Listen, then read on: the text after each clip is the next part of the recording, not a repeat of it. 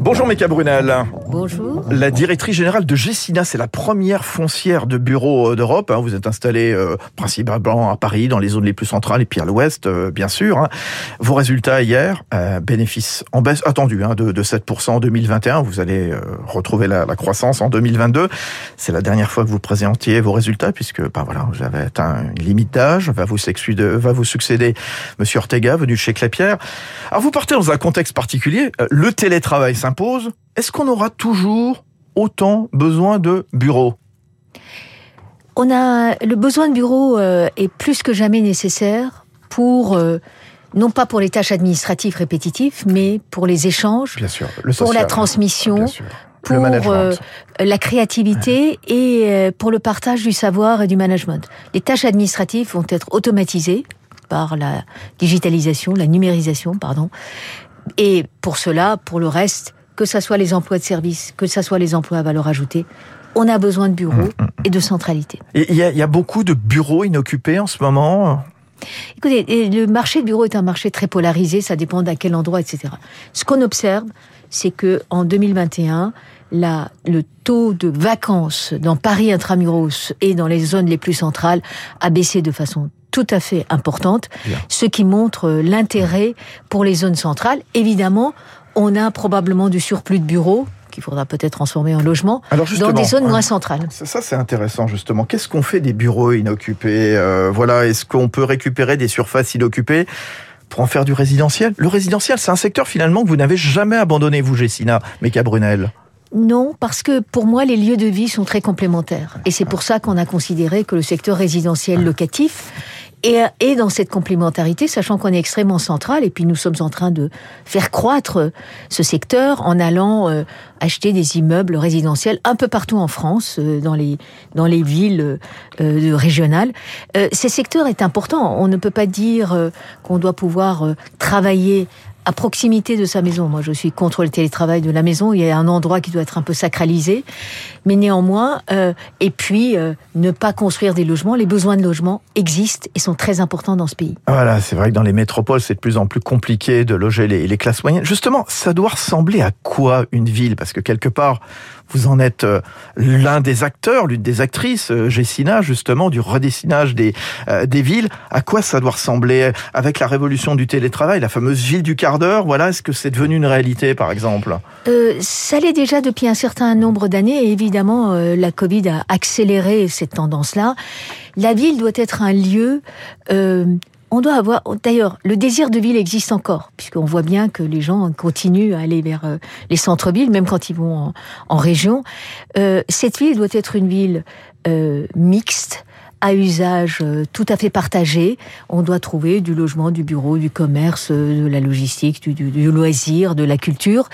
On doit être à proximité des transports. euh, la- L'offre de transport doit s'améliorer et augmenter.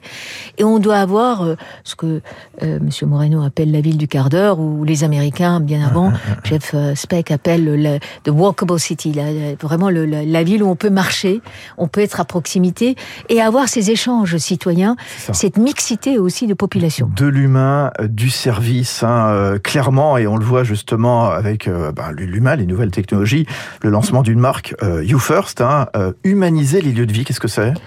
C'est euh, considérer que nous devons avoir le contact. Vous savez, euh, on ne peut pas simplement passer par des sites internet ou des machines.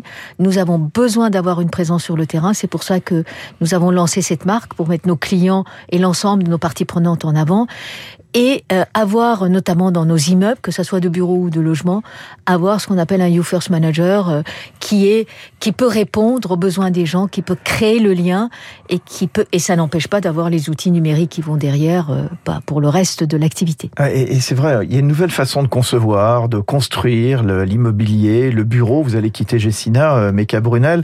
Quand on est à la tête d'une grande foncière comme Gessina, qu'on redécide les villes, les logements, les, les bureaux, les commerces, euh, la question de la raison d'être, voilà. Votre industrie, elle a clairement changé. Vous l'avez vu euh, bouger.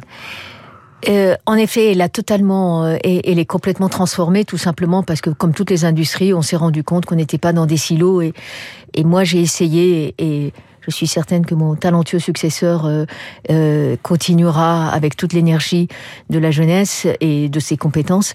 Euh, c'est le fait de considérer que nous sommes un acteur de l'économie parmi tant d'autres. Et nous construisons pas pour nous, mais nous construisons pour l'ensemble de nos clients. Quand l'économie va, notre ex-secteur va bien également. Et nous devons considérer que la RSE, notamment les, les, actions environnementales. Vous êtes un acteur de l'économie, mais aussi un acteur de l'économie euh, durable, parce que c'est vrai, on construit plus les bureaux comme avant, on limite la matière, on utilise des nouveaux matériaux. Par exemple, vous avez signé avec Eight Advisory un, un bail, euh, voilà, dans le quartier central des affaires, le, la, la, la Boétie, euh, justement. Voilà, il y a de plus en plus de matériaux verts. Vous avez travaillé aussi avec Woodéum de Guillaume Poitrinal, les immeubles en bois.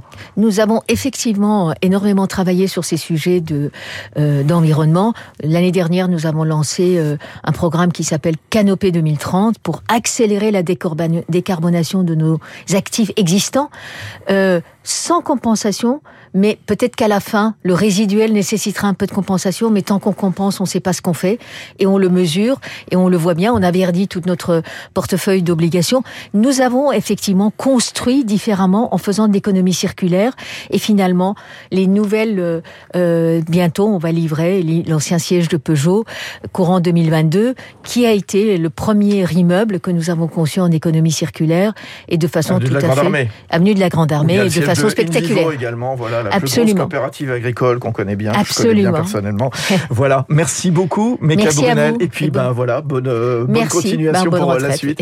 euh, vous allez sûrement, euh, vous n'allez pas vous arrêter comme ça du, du, jour au lendemain. La directrice générale de Gessina. Tiens, quand on parle de développement durable, dans un instant, Lauriane Tout le monde, trois minutes pour la planète. Les paysans, justement, face au chaos climatique. Il est 6h53 sur